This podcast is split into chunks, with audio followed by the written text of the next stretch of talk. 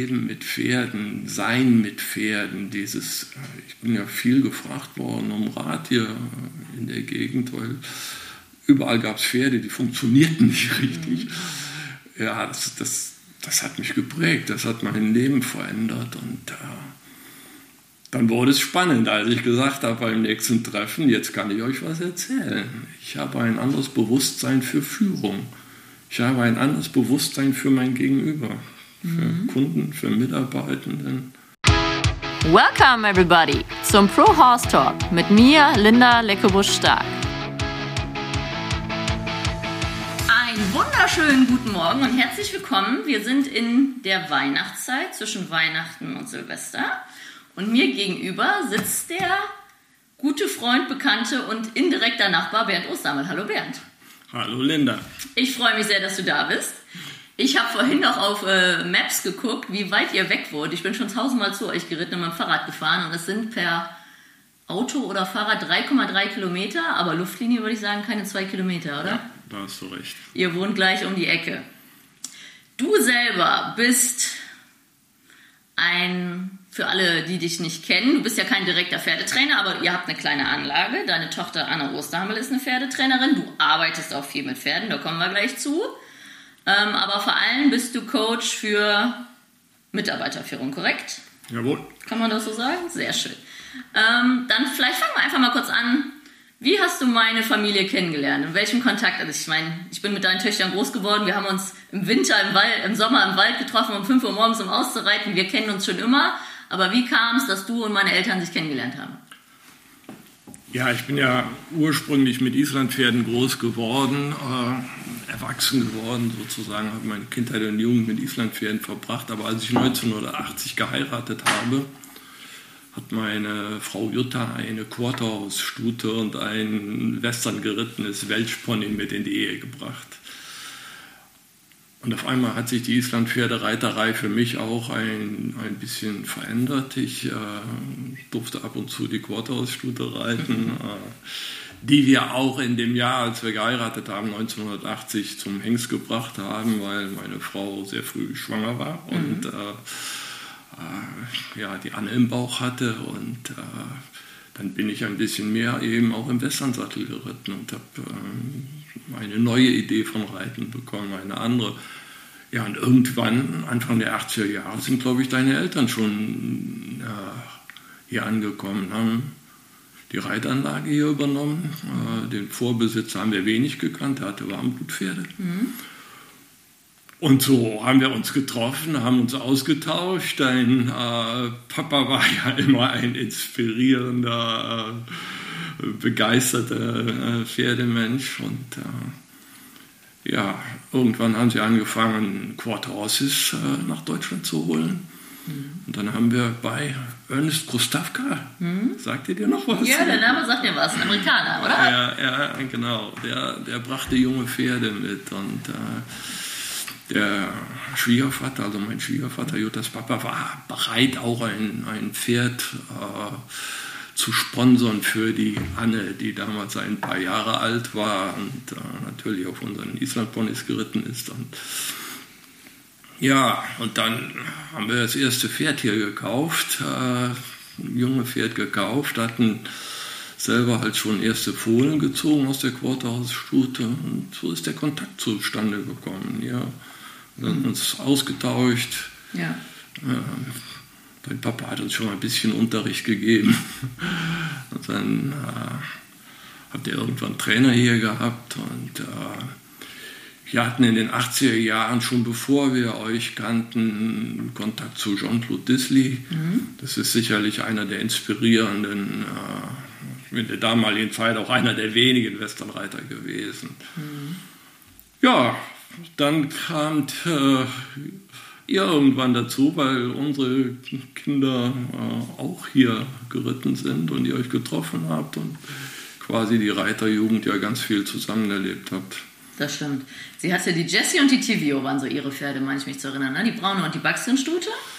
Ja, die, die, äh, die Jessie, das waren so quasi, äh, die Mutter von der Jessie war äh, unsere unser erstes Fohlen, Candy. Mhm. Und äh, das ist auch das erste Westernpferd, was ich dann quasi ausgebildet habe, was, was noch nichts konnte, bei uns mhm. geboren. Und wo die Maike dann elfjährig mal Vize-Europameister geworden ist in, in Aachen, das äh, ja. Ja, dann reden wir so von Anfang 90er Jahre war das dann. Ne? Also ich weiß, dass die Mädels immer zu uns gekommen sind für einen Reitunterricht. Ja. Da gibt es auch noch ein schönes Bild, ich weiß gar nicht, wo das ist, wo die bei uns mitten am Hof sitzen mit Kappen und ihre beiden Pferden. Und wir sind immer viel zusammen geritten, auch im Unterricht und haben uns im Gelände getroffen und Turniere zusammen geritten. Also das war dann Ende 80er, Anfang 90er, ist wirklich lang her. Mhm. Ja, es war eine schöne Zeit. Ja, und dann so bist du zum Western gekommen. Und wer, wer hat dich so inspiriert zum Westernreiten? Also du hast schon Jean-Claude ja auch gesagt.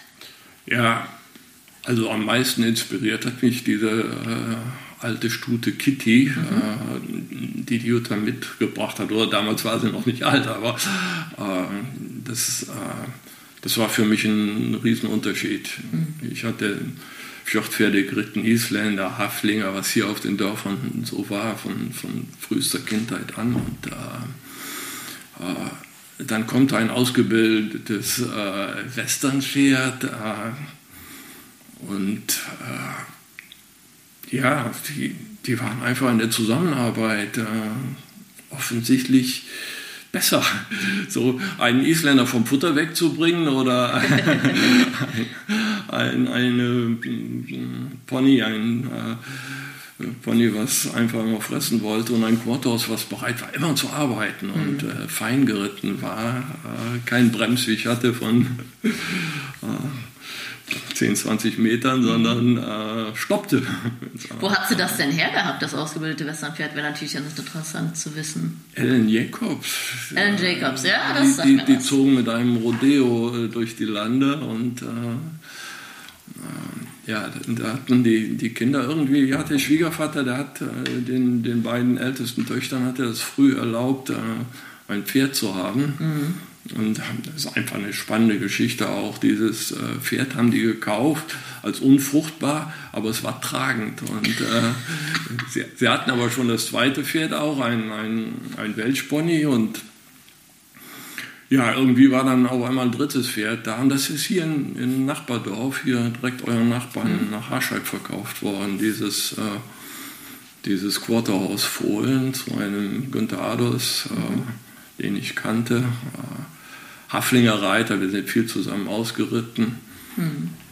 Und äh, die Mutter von dem Günther, die wollte gern, dass er auch irgendwann eine Frau kriegt. Und deshalb wurden die beiden, meine Frau und ihre Schwester, auch äh, eingeladen zum Reiterurlaub, also mit ihren Pferden hier hinkommen. Und, äh, ja, und der Günther hat dann irgendwann gesagt, da kommen zwei Mädels, wo ich dieses Quarterhausfohlen von gekauft habe und die wollen hier ein bisschen mit ausreiten und kannst du nicht ein bisschen mitreiten und sie gegen sowas zeigen. Und äh, so habe ich meine Frau gefunden. Über die Pferde.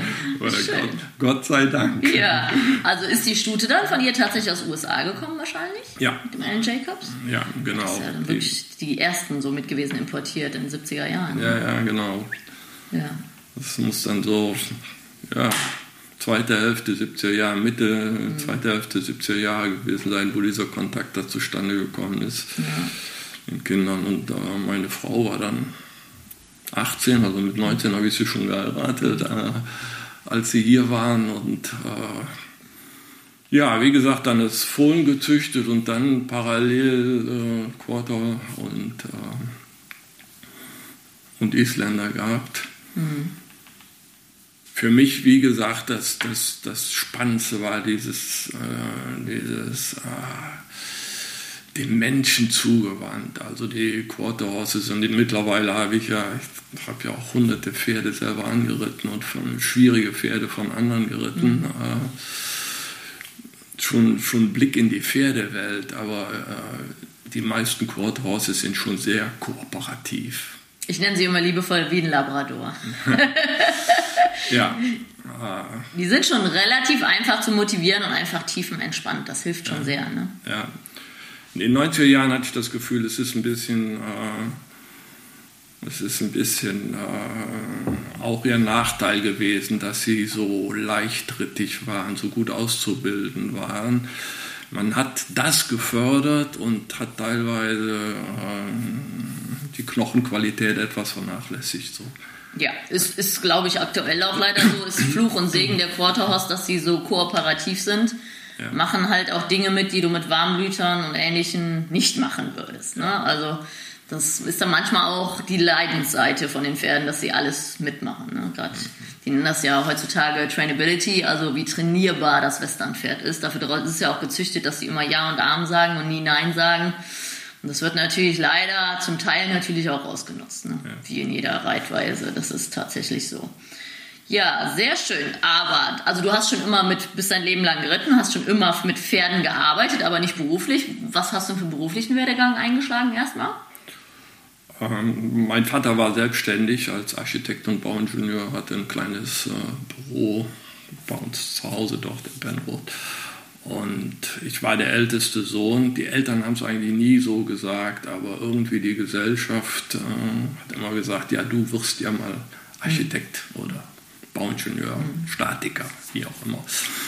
Und irgendwie ist das nach einer katastrophalen Schulzeit auch dazu geworden, dass ich äh, äh, Bauingenieurwesen studiert habe. Studieren konnte ich ganz gut. Das ging, also, ging mir leichter von der Hand als dieses konsequente Lernen und überwachte Lernen in der Schule. Ich mhm. bin schon ein sehr freiheitsliebender Mensch und mhm. still in der Schule sitzen war nie so meins. Also das die, die Geschichte meiner Schullaufbahn ist, äh, also da habe ich nicht viel Ruhm mit verdient. Aber äh, das Studium ging schnell in Mindeststudienzeit und äh, dann war ich mit 22 Jahren Bauingenieur. Und der Vater wollte, dass ich zu Hause einsteige und mitarbeite.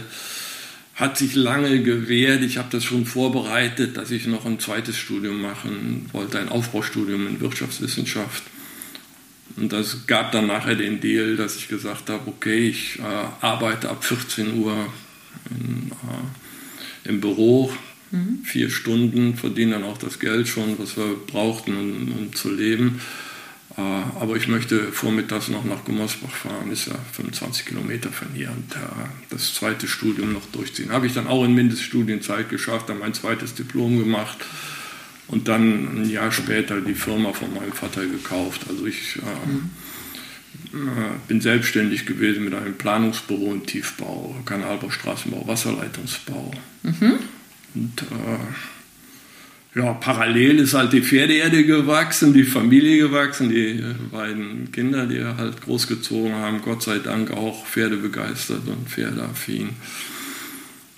Und so hat sich das ergeben, dass ich von drei Mitarbeitern irgendwann, äh, die ich vom Vater übernommen hatte, 15 Mitarbeiter, äh, angewachsen war äh, und Kollegen in einem Arbeitskreis Mitte der 90er Jahre verstärkt gefragt haben, Bernd, was machst du eigentlich anders?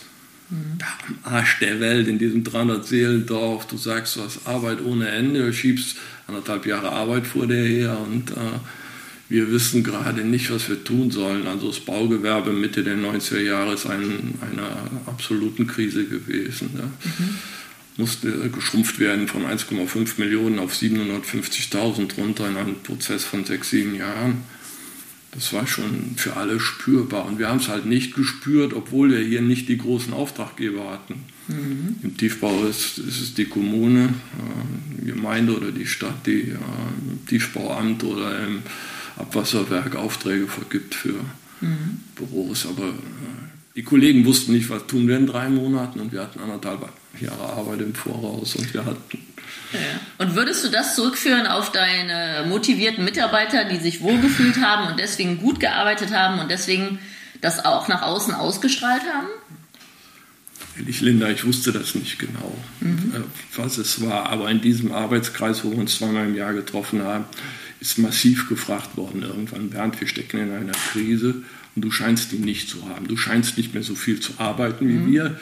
Du scheinst fachlich nicht mehr so auf der Höhe zu sein wie, wie wir. Mhm. Äh, aber du bist, glaube ich, der Einzige, der noch Geld verdient hier. Mhm. Und äh, sag uns, was du anders machst. Und die hatten recht. Und sie haben gesagt, du bist kein Zauberer, du bist kein Magier. Und es waren alles Architekten oder Ingenieure im Baubereich tätig. Mhm. Äh, die wollten es planen können, die wollten es berechnen können. Die sagen, es muss ein Weg dahin gehen, es mhm. muss nachvollziehbar sein. Mhm. Und dann bin ich quasi in den 90er Jahren, zweite Hälfte der 90er Jahre, äh, nach Hause gefahren und wusste, ich muss da mal drüber nachdenken, was ich anders mache. Und das war spannend für mich zu mhm. sehen, was da unbewusst stattgefunden hat. Dass dieses ständige Leben mit Pferden, Sein mit Pferden, dieses, ich bin ja viel gefragt worden um Rat hier in der Gegend, weil überall gab es Pferde, die funktionierten nicht richtig. Ja, das, das, das hat mich geprägt, das hat mein Leben verändert und äh, dann wurde es spannend, als ich gesagt habe beim nächsten Treffen, jetzt kann ich euch was erzählen. Ich habe ein anderes Bewusstsein für Führung. Ich habe ein anderes Bewusstsein für mein Gegenüber, für mhm. Kunden, für Mitarbeitenden. Mhm. Äh, äh, haben sie gesagt, das klingt aber esoterisch. Ja, ja ich sage, das ist aber ganz pragmatisch. Ich bin mit Pferden aufgewachsen. Mhm. In meinem dritten Lebensjahr bin ich fasziniert. Mhm von Pferden. Ich kann dir vielleicht gleich noch die erste Geschichte erzählen, aber wichtig war damals für mich rauszukriegen, dass ich unbewusst was mitgenommen habe. Mhm. Und mir ist klar geworden, Pferde wollen was von uns wissen. Die wollen von uns Pferdeleuten, die wir sie ausbilden, die stellen Fragen. Verdienst du Vertrauen? Mhm. Verdienst du Respekt? Mhm. Für Pferde geht es immer noch ums Überleben. Sie sind und bleiben Fluchttiere, Beutetiere. Und sie suchen Sicherheit wie nichts anderes. Mhm. Und die wollen sie auch bei uns finden, wenn wir mit ihnen umgehen. Mhm. Verdienst du Vertrauen, verdienst du Respekt. Pferde wollen wissen, bist du echt? Bist du echt? Sie können mit Inkongruenz nicht umgehen. Das ist mir immer klarer geworden. Du kannst nicht so tun, als wärst du bei der Sache bei Pferden aber in Wirklichkeit bist du bei einem geschäftlichen Worst Case oder bei einem familiären Drama im mhm. Kopf. Das, äh, das, dann bist du wie zerrissen für Pferde. Du bist nicht da, du bist nicht anwesend und da können sie nicht mit umgehen. Mhm. Und dann übernehmen sie lieber selber äh, die Führung und äh, machen ihr, ihr Ding. Das mhm. ist, bietet ihnen keine Sicherheit. Ein kleines lustiges Beispiel, was jetzt fast ein bisschen kitschig dagegen kommt, aber ich habe ja viele Kunden, die auch weiter weg wohnen und dank WhatsApp kann man ja schnell mal ein Video und Bild schicken heutzutage, was ja wirklich toll ist. Und dann longiere ich zum Beispiel im Pferd Stangenarbeiten, das lässt toll den Hals fallen und macht tolle Übergänge. Und dann möchte ich davon ein Video machen, habe natürlich das Handy in der einen Hand, das Pferd die Longe in der anderen Hand. Und dadurch, dass die Präsenz nicht mehr so da ist, klappt nichts mehr. Ja. Ne, das, ist der, der, der, das macht ja fast jeder mal eben ein Video von seinem Pferd. Und da merkst du immer, weil man nicht mehr präsent ist, die falsche Energie schickt, die falsche Aufmerksamkeit, dem Pferd kein Signal sendet oder ein nicht so klares Signal, klappt es nicht mehr. Und das finde ich immer wieder beeindruckend. Und selbst wenn es frei im Raumpen ist und ich habe nur die Gerte in der Hand und Schritt, Trab, Galopp und also wenn ich ins Handy gucke, funktioniert nicht. Wenn es aufs Pferd gucke und das Handy nur halte indirekt, dann geht es noch einigermaßen. Aber das ist so ein ganz offensichtliches heutiges Beispiel, was du meinst mit Präsenz. Ne? Ja. Genau. Und das, äh, das begleitet mich mein Leben, mein Leben lang. Mhm. Ich hatte also in diesem halben Jahr, wo ich mir Gedanken gemacht habe, sechs Highlights rausgekriegt, die ich unbewusst aus dieser Begegnung mit all diesen Pferden, mhm. mit den Begegnungen mit Menschen in Mitarbeiterführung übernommen habe. Mhm. Unbewusst. Und äh, dann habe ich angefangen davon zu erzählen. Linda. Und das war der Anfang von Pferdeflüstern für Manager. Das war der Start für mich auch in eine neue Faszination rein. Genau, das ist der Titel von deinem ersten Buch gewesen, was du geschrieben hast. Ne? Also kann man schon so sagen, dass du. Ich, ich höre ja auch viel, ich lese, lesen tue ich nicht so viel, aber ich höre viel Podcast. Ähm, ich versuche mich auch fortzubilden und das aktuelle Thema ist ja Achtsamkeit. Ne? Ist ja gerade in aller Munde. Ne? Da grinst du gleich. Und mir ist aufgefallen, ich bin ja auch ein sehr schneller Typ, ich bin unheimlich achtsam bei Pferden, was du ja gesagt hast. Beim Pferd musst du hingucken, hinfühlen, was hat das Pferd? Warum handelt das Pferd so? Hat es Angst? Ist es faul? Ist es müde? Fühlt es sich unwohl? Ist es zu frisch? Ist es abgelenkt, weil der Radler da gerade vorbeifährt? Und das hast du ja dann adaptiert auf die Menschen, wahrscheinlich sowieso unbewusst, weil du es von den Pferden gelernt hast. Ne? Genau. Und da habe ich, da merke ich immer mehr, bei den Pferden bin ich unheimlich achtsam Und da bin ich auch im Hier und Jetzt. Also da muss ich auch nicht auf mein Handy gucken, da denke ich auch nicht an übermorgen, wenn ich gerade wirklich eine Übung reite oder was ernsthaft betreibe. Und da ist das Fett ja wirklich ein super Spiegel, wo wir auch im zweiten Teil auf jeden Fall mehr drauf eingehen, warum du jetzt dein Coaching viel mit Pferden machst. Ähm, also das ist echt äh, beeindruckend, wie feinfühlig da Pferde sind und wie gut sie uns schulen, was uns dann aber oft den Pferdetrainern noch nicht ganz so gelingt, das auf die Menschen zu adaptieren. Und das hast du natürlich, äh, wie du gerade schon gesagt hast, du hast äh, zwei Bücher mittlerweile geschrieben und das erste ist Pferdeflüstern für Manager. Und mit Manager meinst du ja im Endeffekt wahrscheinlich äh, Führungskräfte. Also Manager ist ja auch jemand, der nur zwei Mitarbeiter hat, oder? Kann man das so sagen? Also diesen Titel wollte der Verlag so haben. Er hatte mhm. das Gefühl, er hatte seine Werbeabteilung gefragt, was zieht und wie, mhm. wie kann das sein. Es ist quasi ein Crossover-Buch, ein, mhm. äh, ein, ein nicht theoretisches Führungsbuch, sondern es macht am Thema Pferd so ein paar Themen bewusst. Zuerst waren es sechs Highlights quasi, die ich da ausgearbeitet habe, aber äh, es ist halt viel mehr und das ist mein, ich glaube, der größte Vorteil in meinem Leben, dass ich irgendwann verstanden habe, dass die Pferde mich ausgebildet haben, dass sie mich geformt haben. Mhm. Weißt du, als junger Mensch mit Mitte 20, wenn dich Leute schon fragen, weil sie immer vom Pferd runtergebuckelt werden, ob das Pferd mal reitest, dann fühlst du dich cool irgendwie. Und mit Anfang 30 habe ich gedacht, ich kann jetzt schon Pferde ausbilden. Ich kann Pferden wirklich viel beibringen. Mhm. Aber dann dieses Bewusstwerden, was Pferde aus meiner Persönlichkeit gemacht haben, wie sie mich doch, doch bei der Wurzel gepackt haben, wie sie mir alles gespiegelt haben, was bei mir noch nicht gelöst und geklärt war. Jedes Thema im Grunde genommen, wie sie mich immer wieder drauf gestoßen haben. Mhm. Das ist dieser Riesenunterschied. Und sie stellen diese Fragen, die ich eben gesagt habe, und diese Fragen, verdienst du Vertrauen, verdienst du Respekt, die stellen die Mitarbeiter und die stellen die Kunden. Mhm. Und die Pferde wollen wissen, die wollen irgendwie spüren, dass man kompetent ist, dass man was von ihrer Welt versteht, dass man was von ihrer Sprache, dieser Energiesprache, der Körpersprache versteht, mhm. bevor sie Vertrauen und Respekt fassen. Bist du kompetent, sage ich immer, bist du integer. Sie wollen das spüren. Bist du wohlwollend. Pferde wollen dein, dein Wohlwollen spüren. Mhm. Das sind alles Dinge, die Mitarbeiterinnen und Mitarbeiter von einem spüren wollen und Kunden natürlich mhm. auch. Das ja, man ist ja in einer Beziehung. Ne? Und da ist ja. man natürlich als Ausbilder, egal ob jetzt ein Mensch oder Pferd, doch irgendwo in irgendeiner Führungsposition. Und im Endeffekt hat man, ich sage liebevoll immer, dass man dem Pferd eine Sprache beibringt. Das Pferd kann unsere Sprache nicht oder umgekehrt, wir können die Sprache vom Pferd nicht. Ja. Ne? Und im Endeffekt ist das wie wenn es Chinesisch spricht und das kann, das kann ja nichts. Wir holen das Jungpferd von der Weide, du kannst es nicht anwenden, du kannst es nicht longieren. Wenn du drückst, drückt es gegen, wenn du ziehst, zieht es gegen. Also ich finde es echt beeindruckend, dass wir Pferde im Endeffekt, wir resetten die ja irgendwo. Also die haben ja Opposition Reflex. Mhm. Da bringen wir ihnen bei, dass sie das nicht müssen, weil ihre Natur ist es eigentlich, gegen Druck zu gehen, sich vom Halfter loszureißen. Ja. Wenn, ne? Und das ist beeindruckend, wie kooperativ Pferde sind und wie gut die eigentlich lernen. Ich finde es manchmal einfacher mit den Pferden, die lernen schneller, weil ich die Sprache besser spreche manchmal, wie die Sprache mit den Menschen, also den Menschen die Sprache der Pferde zu erklären, ist für mich natürlich noch ein Prozess, wo ich noch deutlich jünger bin. Ja, weißt du, die, wir erwarten von den Pferden, dass sie sich nicht immer wie ein Fluchttier verhalten dass sie das ein bisschen ablegen. Das ist ein, Prozess in der Erziehung, in der Ausbildung. Aber äh, von mir haben sie Respekt erwartet vor ihrer Einzigartigkeit. Und das heißt, bevor ich ihnen sage, leg ein bisschen Fluchttier ab, musste ich bereit sein, ein bisschen Raubtier abzulegen und äh, Respekt vor ihrer Sprache, vor ihrem Wesen, vor ihrer Einzigartigkeit haben.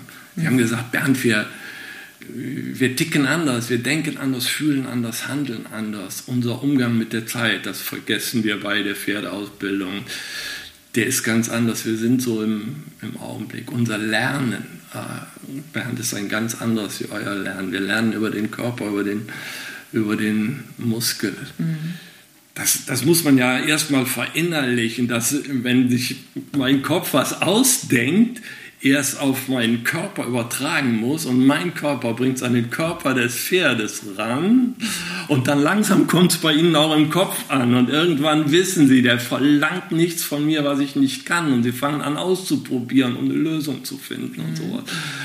Das sind einfach Prozesse, die musste ich zwischen 30 und 40 verinnerlichen so und, äh, und die Firma hat da unglaublich von profitiert.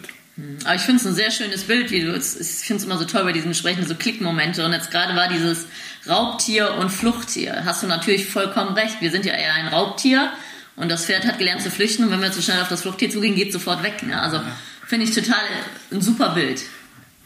Ja, ja wir, wir, wir starren das an, was wir, wo wir uns mit befassen. Wir, und äh, wenn, wenn du gerade, wenn du so äh, Pferde, die in der, in der jungen Pferdeherde aufgewachsen sind, die noch wenig Kontakt zum Menschen haben, dann, dann weißt du, was du mit deinem Blick anrichten kannst, wenn du die volle Energie dem Pferd entgehst. Wow, weg ist das Pferd irgendwie. Und dann lernst du mhm. ein, ein, bisschen wie ein, ein Fluchttier, so mhm. nicht so zielgerichtet zu gucken. Ja, Kleinigkeiten, ja. ja. ja genau. Vielleicht kann man noch kurz ein bisschen sagen, wie du heute praktizierst. Und wie gesagt, ich habe gesagt, ihr habt eine kleine Anlage, also du hast eine sehr schöne Reithalle in deinem Garten, neben deinem schönen großen Holzhaus. Mhm. Vielleicht äh, kurz was sagen, wie du, in welchen Form du heute arbeitest. Ihr habt immer wie viele Pferde bei euch circa? Also wir haben eine, eine familieneigene Herde, wo es drei äh, Einsteller geschafft haben, obwohl wir nie Einsteller haben wollten. aber Freundinnen und Freunde, die einfach es geschafft haben, ihr Pferde bei uns zu haben. Im Moment sind das 14 in unserer Herde. Mhm. Also wir haben als Familie 10, 12, seit Jahrzehnten eigene Pferde immer, die mhm. ja leider früher sterben, als wir, weil die nicht so alt werden. Aber das äh, ist unsere Kernherde. Mhm. Und die Anne, die in unserem zweiten Wohnzimmer, dieser kleinen Reithalle, irgendwann ihre Firma aufgezogen hat, mhm. hat halt, äh, wenn die Weidesaison aufgeht, Jungpferde zum Anreiten da und Pferde zum, zum Weiterbilden da. Sechs bis zehn Trainingspferde, die dann äh, aber im, im, Herbst irgendwann Ende Oktober wieder nach Hause gehen, weil, äh, weil wir das platzmäßig nicht leisten können. Anne gibt viel Unterricht und trainiert viel Pferde. Und jetzt in der Lockdown-Zeit, in den letzten zwei Jahren, habe ich natürlich wieder viel Jungpferdetraining mitgemacht, weil ich mehr Zeit hatte und entsprechend mehr fremde Pferde waren dann. Mhm wir haben dann auch mit der, ansonsten äh, trainiere ich Unternehmer und Unternehmerinnen in erster Linie äh, ja, Führungskräfte oder Firmeninhaber. Mhm. Mittlerweile haben wir Seminare mit 2500, 2600, 700, so genau haben wir es nicht festgehalten, mhm. Führungskräften gemacht, die wir mit freilaufenden Pferden agieren lassen. Genau, das heißt Workshop und Seminare bei dir auf der Anlage mit deinen Pferden dann. Ja, genau. genau. Jetzt habe ich aber einen Fehler gemacht. Da sieht man, dass ich keine gelernte Journalistin bin. Du, wir waren noch bei deiner Firma, die hast du ja, da wurdest du ja angeregt, darüber nachzudenken, warum die so erfolgreich läuft. Und ich weiß es natürlich, aber jetzt musst du noch kurz sagen, wie es dazu kam, dass du nicht mehr in deiner Firma arbeitest.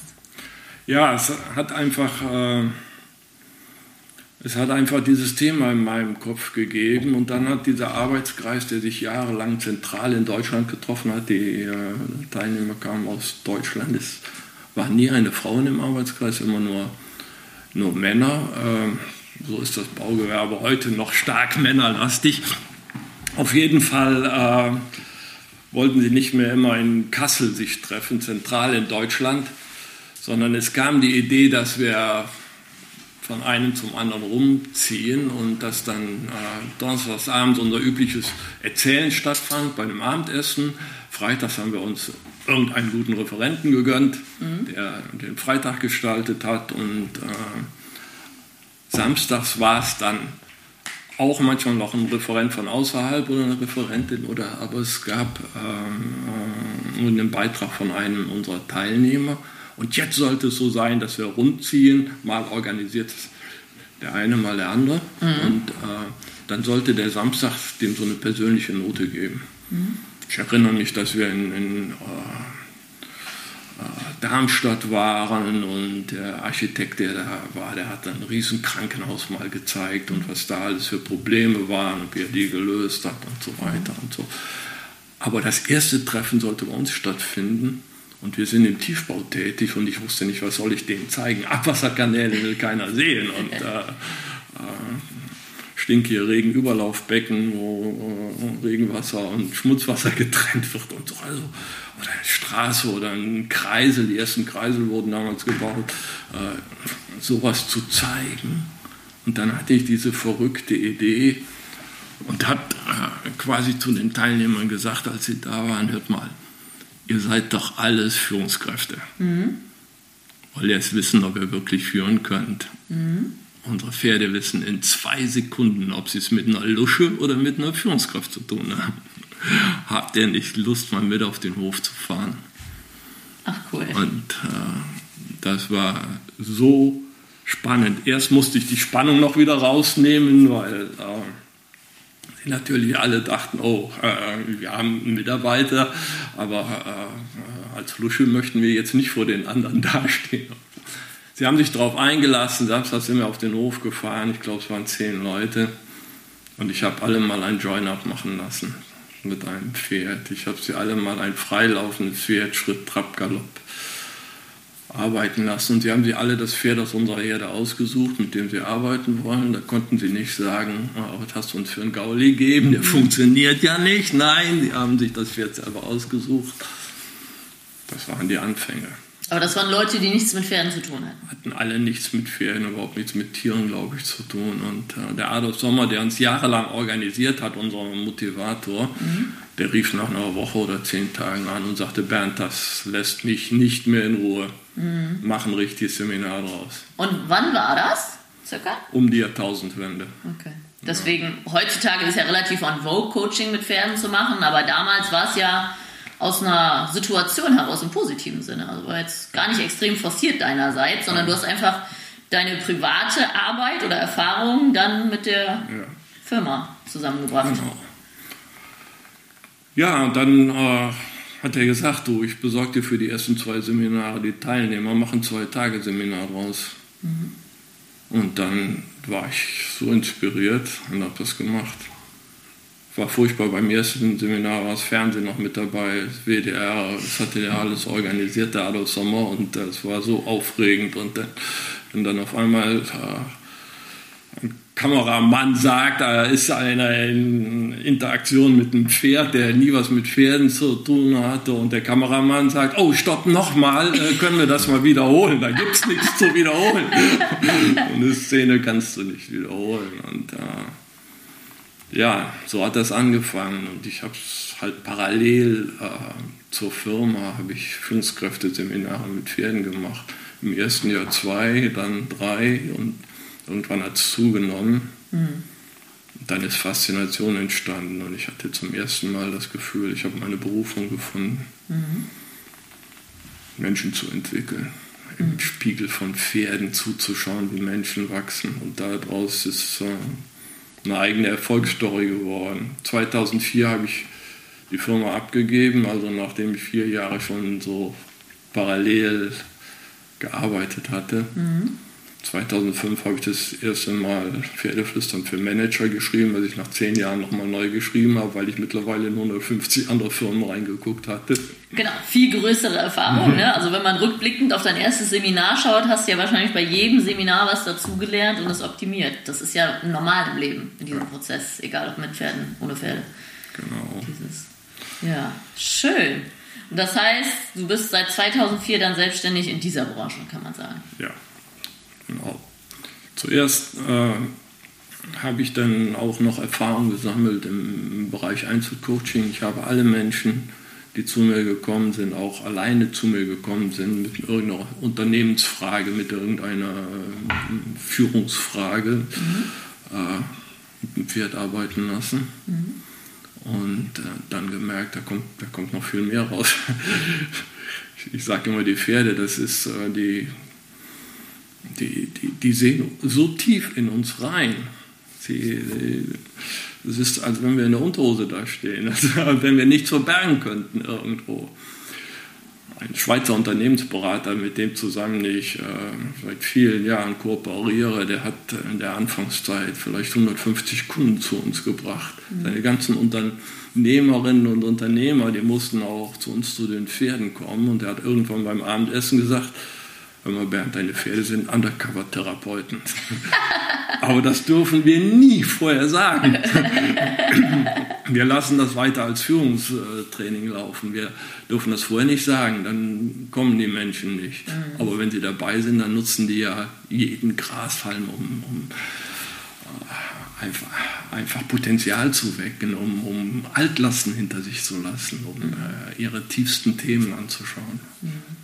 Jetzt fände ich super interessant von dir zu hören, weil dieses Coaching ist ja gerade absolut präsent überall. Also mhm. ich kenne es ja aus den USA. Ich bin ja ein Coach auf Turnieren für meine Reitschüler, kann man sagen. Aber es ist natürlich was ganz anderes, dieses Coaching, was man gerade so überall hört. Aber was bedeutet das für dich, wo du selber gesagt hast, dieses Einzelcoaching? Vielleicht würdest du mal deine Definition von diesem Coaching, was alle so kennen, kannst du das ein bisschen definieren oder erklären? Also im Seminar sind es Impulse, die ich weitergebe mhm. zum Thema Führung. Mhm. Mit Pferdefilmen, mit Beispielen. Das, was ich im Kern rausgearbeitet habe, was mich als Unternehmer, als Ingenieurunternehmer wirklich erfolgreich gemacht hat, mit Menschen mhm. erfolgreich gemacht hat. Im äh, Seminar ist es Bewusstwerdung. Mhm. Wenn, wenn Menschen etwas machen, mit dem Pferd machen, das... Äh, ja, wie soll ich sagen, man sagt, wenn man ein gutes Buch gelesen hat, ein wirklich gutes Buch gelesen hat, dann weiß man nach, nach 30 Tagen noch 10 Prozent. Mhm. Wenn man einen Vortrag mhm. miterlebt hat, den Redner vor sich gehabt hat, dann weiß man vielleicht noch 20 Prozent nach 30 Tagen von mhm. dem, was gesagt mhm. worden ist. Aber wenn man ins Tun kommt, wenn man ins Machen kommt, wenn jede Zelle involviert ist, dann weiß man vielleicht noch 90 Prozent nach 30 Tagen oder vielleicht sogar noch alles, weil äh, es sind Emotionen im Spiel und es gibt das, was wir heute aus der Gehirnforschung wissen, dass es neue Verknüpfungen gibt. Durchs Machen, durchs Tun gibt es neue Verknüpfungen. Ja.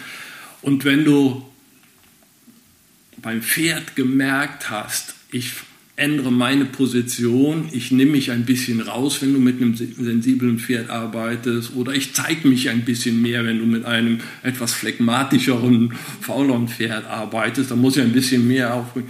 Wenn du mit dieser Energie anfängst zu spielen beim Pferd, ich sage dir, die Leute können es am Montag, wenn sie in die Firma gehen, sofort umsetzen. Mhm. Sie haben auf einmal ein Gespür dafür, dass sie gerade die sensible Sekretärin zu laut angefahren haben oder mhm. zu barsch gewesen sind. Mhm. Auf einmal kommt das, dieser Unterschied. Mhm. Und das, ich, ich kenne nichts anderes, wo man nach, äh, im Seminar arbeiten die Leute 20 Minuten oder eine halbe Stunde mit dem Pferd, die anderen schauen alle zu und sehen sechs, sieben, acht anderen Seminarteilnehmern bei dieser Arbeit zu. Ich kenne keine andere Arbeit, wo man Führung so so fühlbar machen kann. Vertrauen und Respekt, Ursache und Wirkung, wo man es so spürbar machen kann und so nachhaltig äh, den Menschen mit auf den, den Führungsweg, äh, in den Führungsalltag geben kann, mhm. mit dieser Arbeit. Mhm. Das kriegst du meines Erachtens nach mit Hunden so nicht hin. Die Hunde haben halt was Hündisches. Sie taktieren damit, dass du den Kühlschrank auf und zu machst und die Leberwurst bedienst oder wie auch immer. Aber Pferde sind frei. Mhm. Und wir arbeiten immer in relativer Freiheit in den ersten Seminaren. Das heißt, äh, das, Raumpen oder ja, kann man sich das vorstellen? Wir trennen einfach die Halle ab. Mhm. Ne? Das ist bei uns, weil die so klein ist, machen wir 16 mal 16 Meter mhm. und der und steht in der Mitte und äh, das Pferd kann die Leute, es kann einfach weggehen. Mhm. Und tut es auch. Wenn mhm. es irgendwas feststellt, was nicht stimmt, wenn die Leute zu zu sehr vibrieren, wenn die Ängste, der Stress so groß ist, dann gehen die Pferde erstmal da nicht hin. Mhm. Genau, das, das ist auch das, was ich schon die ganze Zeit äh, mir vor diesem Interview überlegt habe. Warum nutzt du Pferde? Das hast du ja gerade schon indirekt gesagt, weil ein Pferd ist ja neutral. Ne? Dem Pferd ist ja egal, ob da der Big Boss von Konzern XY steht oder ob da ein Mitarbeiter der Müllabfuhr steht. Also das ist ja einfach, das ist ja das Schöne an Pferden, was uns Menschen ja nicht gelingt. Wir denken ja generell in Schubladen und ein Pferd ist doch da relativ neutral, kann man das so sagen? Ja. Es hat noch nie ein Pferd gefragt, wenn ich da einen neuen Klienten reingebracht habe, was fährt der für ein Auto oder was verdient der oder was hat der für einen Titel oder mhm. es interessiert sie nicht. Mhm. Sie fragen die Leute das, was sie mich jetzt seit über 60 Jahren fragen. Mhm. Wer bist du? Mhm. Wer bist du wirklich? Ja, verdienst schön. du Vertrauen, verdienst du Respekt, bist du kompetent, bist du integer, bist du wohlwollend, bist du echt. Und wenn sie das spüren, hm? wenn sie das spüren, dann sind sie bereit, der, ihr Leben in die Hand zu geben. Ähnlich stelle ich mir das vor. Sie, sie sind bereit, ihr, ihr, ihr Verhalten umzustellen, nicht mehr wie ein Fluchttier zu reagieren in jeder Situation, sondern anzudocken. Es entsteht ja ein unsichtbarer Faden. Also die sind in simplen Worten, in meinen Worten gesagt, sie sind dann motiviert, mit dir zu kooperieren und mitzuarbeiten. Ja. Was im Endeffekt der Mitarbeiter ja dann vielleicht auch im Idealfall macht. Pferde wollen das, wollen das rauskriegen, ob jemand anders besser die Führung kriegt. Mhm. Und wenn sie das für sinnvoll halten, dass sie die Führung abgeben, haben sie ein entspannteres Leben. So kommt es mir vor nach all den Jahrzehnten. Wenn die das Gefühl haben, dass sie mit jemandem, der Sicherheit bietet, der boah, total vertrauenswürdig ist, wenn sie den an ihrer Seite haben, dann lassen sie den auch machen und die Vorgaben machen und äh, sind im Grunde genommen sehr willig. Ja. Sehr schön. Da gehen wir gleich noch im zweiten Teil genau konkret drauf ein. Du hast, wir haben jetzt von deinem ersten Buch noch schon gesprochen und du hast aber auch ein neues Buch geschrieben. Das ist die Schöpferkraft. Was ist denn der Unterschied zwischen den beiden Büchern für die, die sich eins oder beide kaufen wollen? Schöpferkraft habe ich äh, geschrieben, nachdem ich äh, mit den ersten 150, 200 äh, Menschen auch alleine weitergearbeitet habe, die gefragt haben nach dem Seminar oder schon direkt äh, zu mir gekommen sind alleine. Bernd, hast du mal Zeit für mich? Mhm. Meistens war es ein Unternehmensthema, wo wir mit angefangen haben, aber irgendwann ist es in die Kernbereiche des Lebens reingegangen und äh, ja, da, kommen die gleichen Themen, Linda, immer wieder. Und irgendwann, das ist einfach ein spannender Augenblick gewesen, da hatte ich die Firma schon abgegeben, habe mich voll in mein Traumleben reinkatapultiert, denn die Pferde haben ja gesagt, du bist Ursache für Wirkung. Und wenn dir das Pferde oft genug sagen, du bist Ursache für Wirkung, überlegst du irgendwann, was willst du bewirken im Leben? Mhm. Und irgendwann ja, denkst du, jetzt will ich meinen Traum leben, jetzt, ja, ich, dann magst du es nicht mehr drunter tun, weißt du? du, du wenn du es ja bewirkst, wenn du selber Schöpfer bist mhm. von dem, was ja, da draußen stattfindet um dich rum, wenn du Einfluss hast, dann, dann machst du irgendwann das, was, was einfach was du für genial findest. Also ich morgens nach dem Sport äh, stehe unter der Dusche, habe gerade das Wasser abgedreht, da höre ich von oben, du weißt, die Anne wohnt oberhalb von uns äh, mit äh, ihren Kindern, da höre ich äh, einen im Cartoon, also im Laufschritt von oben kommen, offensichtlich etwas spät für die Schule, läuft bei uns vorbei, ich aus der Dusche raus, reißt das Fenster auf und ruft noch hinter ihm her, der Opa hat dich lieb. Er verschwindet hinter das Praxishaus da, das nächste Häuschen da. Er war zu spät für den Bus mhm. irgendwo. Und ich hörte noch, wie er ruft, ich dich auch, Opa. und dann kam so eine Idee. Weißt du, manchmal hat man ja einen Gedanken und ich dachte, kleines Problem. Für ihn gerade das größte Problem, aber ein kleines Problem. Mhm. Was mag wohl sein, wenn mal die großen Probleme in seinem Leben kommen, mhm. die ach, wirklich in Herausforderung. Anfang 30, äh, alles funktioniert nicht mehr, Beziehungen kriselt, finanziell nur noch Schulden, äh, im Job Projekte, denen du nicht gewachsen bist, wie auch immer, gesundheitlich vielleicht schon Themen. Mhm. Ich dachte, ob sie dann wohl kommen und sagen, ey Opa, mhm. wie ist das? Warum bist du immer so leicht und erfolgreich unterwegs? Warum Opa, warum geht es dir so gut? Warum bist du so ein zufriedener Mensch? Kann man da was für tun oder kann man da nichts für tun? Mhm. von dem Augenblick an habe ich immer wieder versucht zu beantworten, wo hat der Mensch Einfluss auf sein Leben und was blockiert ihn und wo sind die größten Hürden und was sind die Kernthemen. Mhm.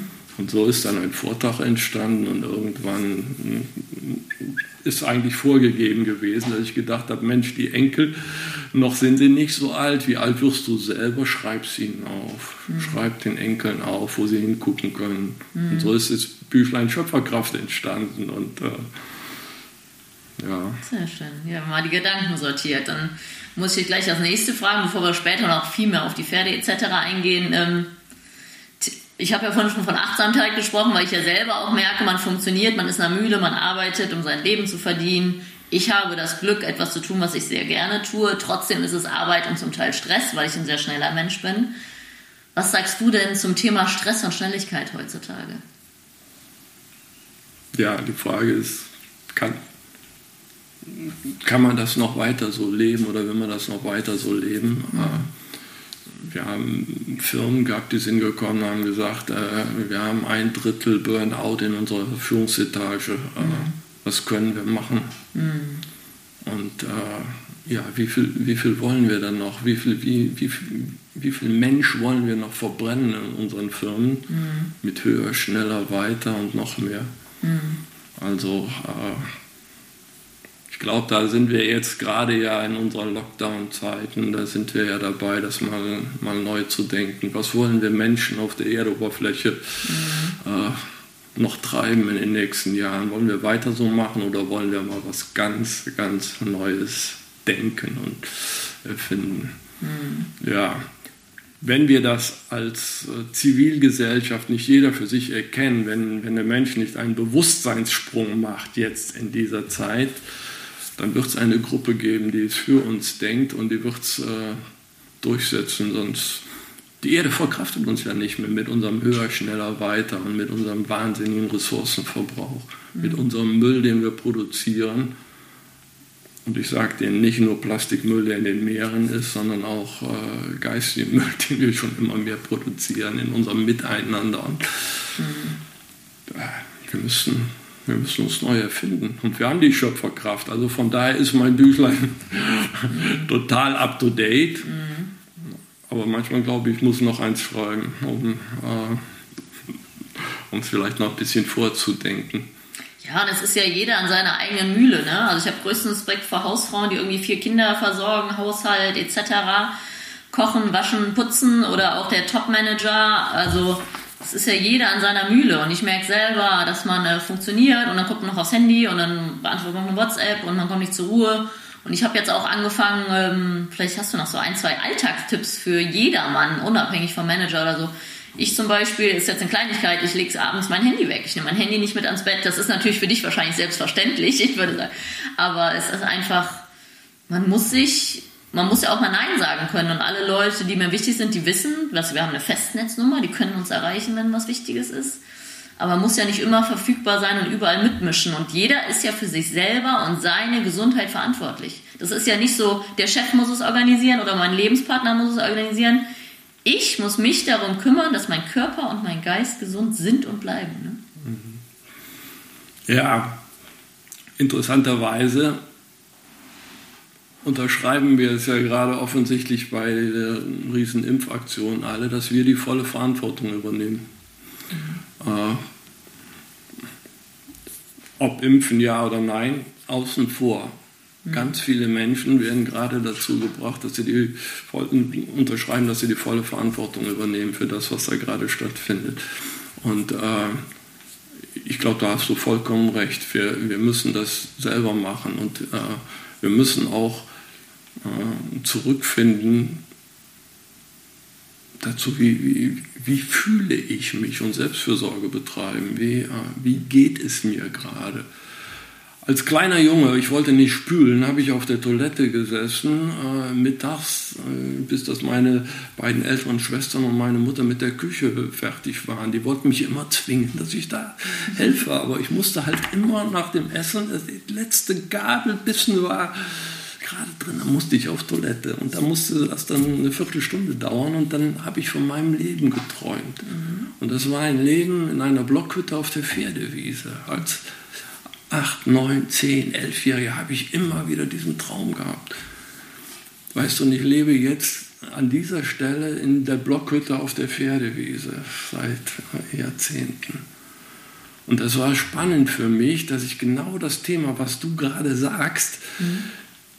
Dass ich das hatte, als ich mich vor ein paar Jahren, vor drei Jahren vielleicht, morgens auf der Toilette erwische, wie ich ins Handy gucke, E-Mails lese, die in der Nacht noch gekommen sind, äh, Kurznachrichten und dann noch womöglich in die vier äh, Angebote zu Zeitungsartikeln reinschaue, zu, zu, äh, da habe ich mich so erschrocken und das war auf einmal schon Routine geworden, dass mhm. ich das so mache.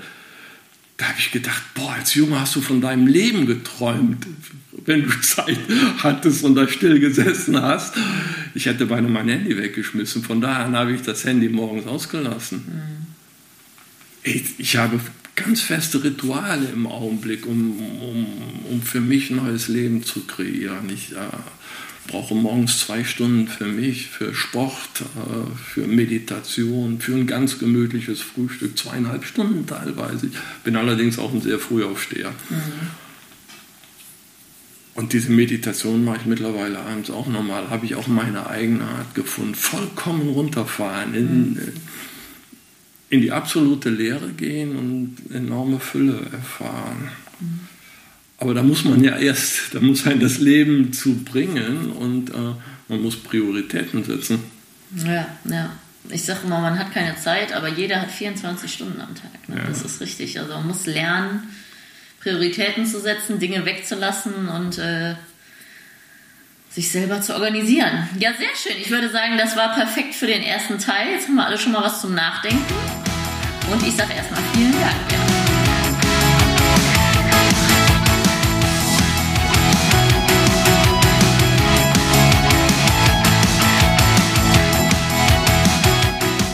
Hey, ich hoffe, du fandest diesen Pro Horse Talk genauso interessant wie ich. Wenn du noch mehr Infos brauchst, schau doch einfach mal vorbei auf meinen Seiten bei Instagram, Facebook oder unter leckebusch.com. Thanks for listening. Pro Horse Talk.